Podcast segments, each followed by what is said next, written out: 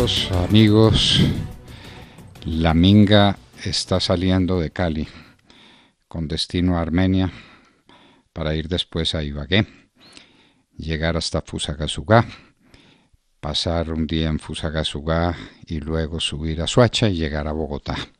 ¿Cuándo? Exactamente cuando empieza el paro de FECODE y el nuevo paro que el comité nos tiene recetados para el 20 y el 21 de octubre. La Minga. ¿Cuántos son? Las cifras varían, de 11.000 a 5.000. Cualquier cifra vale. 5.000 que bailan juntos, que comen juntos, que se transportan juntos en unas eh, chivas abiertas, pero donde no hay ninguna medida de protección.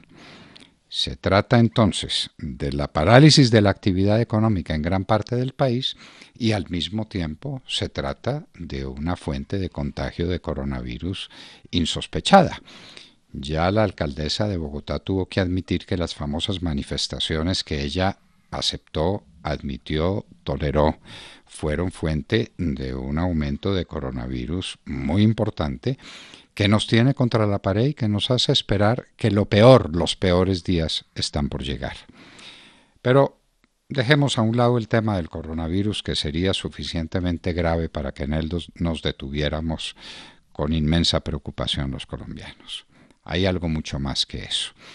Y es que unos compatriotas nuestros que son indígenas, que llevan más tiempo aquí que nosotros, que llevamos 500 años en estos territorios, eh, se consideran que están por fuera de la ley, más allá de la Constitución, que a ellos no los toca el derecho colombiano y que pueden hacer lo que les viene en gana.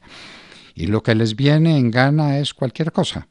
La parálisis del país, salen y se toman la carretera panamericana con toda tranquilidad, exigen cada vez más tierras, exigen cada vez más dinero y lo tienen en abundancia y las tierras que tienen superan en más de tres veces las que tienen los demás campesinos colombianos, pero ellos quieren más tierra. Y uno diría, bueno, pero es que están produciendo mucho y como están produciendo mucho quieren producir más. No es verdad, no es verdad. No quieren la tierra para producir. Necesitan la tierra como lugar de tránsito para los cultivos ilícitos, que eso sí les gusta.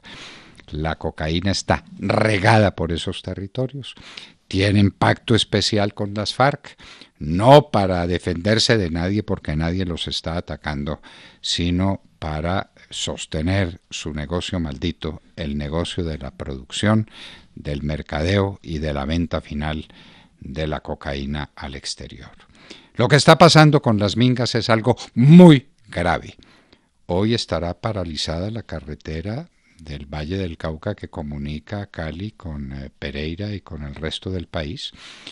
Mañana estará paralizada la ciudad de Armenia. Nadie sabe con cuáles consecuencias y después lo mismo en Ibagué y en Suacha y finalmente para llegar a Bogotá. ¿Qué es lo que quieren los indígenas, entre comillas? ¿Qué es lo que están buscando? ¿Qué es lo que pretenden? Sembrar el desorden, sembrar el terror, son agentes de una perturbación social que nadie enfrenta. Es que eh, nos dice el presidente de la República todos los días en su programa de televisión que están absolutamente prohibidas las concentraciones de más de 50 personas. Y estos son 5.000, 100 veces más. ¿Quién los detiene? ¿Quién les impide que hagan lo que hagan? Que lleguen a los coliseos, que bailen, que coman todos reunidos, que hagan lo que están haciendo. ¿Quién se los impide? nadie.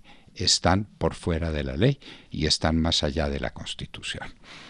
Que los indígenas tengan un régimen especial que respete sus eh, eh, costumbres ancestrales y que respeten su manera de vivir y su cosmovisión, está bien, lo aceptamos pero que eso signifique que pueden hacer lo que les da la gana en Colombia y que no están sujetos a la Constitución y a la ley y que pueden parar el país cuando les venga en gana y que puedan llegar a la ciudad de Bogotá a sembrar el caos el 20 y el 21.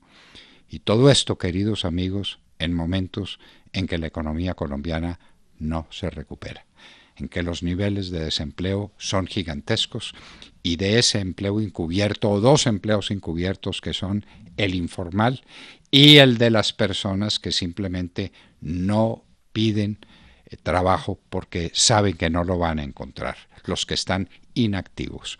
Esto es un drama lo que está pasando en Colombia. Necesitamos crecer, necesitamos producir, necesitamos trabajar y para eso se necesita orden. Se necesita que el que quiere trabajar tenga medidas mínimas de seguridad, un tratamiento tributario adecuado, un conjunto de reglas que le permitan hacer lo que no es nada fácil hacer, el emprendimiento, el trabajo, la creatividad, lo que hacen tantos industriales, tantos comerciantes, tanta gente que quiere en Colombia un país nuevo y distinto, mientras otros, los del paro y los de la minga, quieren exactamente lo contrario, el caos. Pero no quieren el caos gratuitamente, quieren el caos para seguir adelante con sus negocios ilícitos, con la minería que acaba con los ríos de Colombia y con el narcotráfico, que es el gran negocio, el espectacular negocio, el negocio que nadie se atreve a tocar y que este gobierno, en el que este gobierno tiene una tarea pendiente por el que responderá, por la que responderá, por cuya omisión responderá ante la historia. Nada menos que la tarea de fumigar con glifosato las áreas sembradas de cultivos. Y ahí en el fondo, ahí está la cuestión. ¿Dónde está el meollo del asunto, el corazón del problema? El corazón del problema, queridos amigos, otra vez lo descubrimos, se llama cocaína.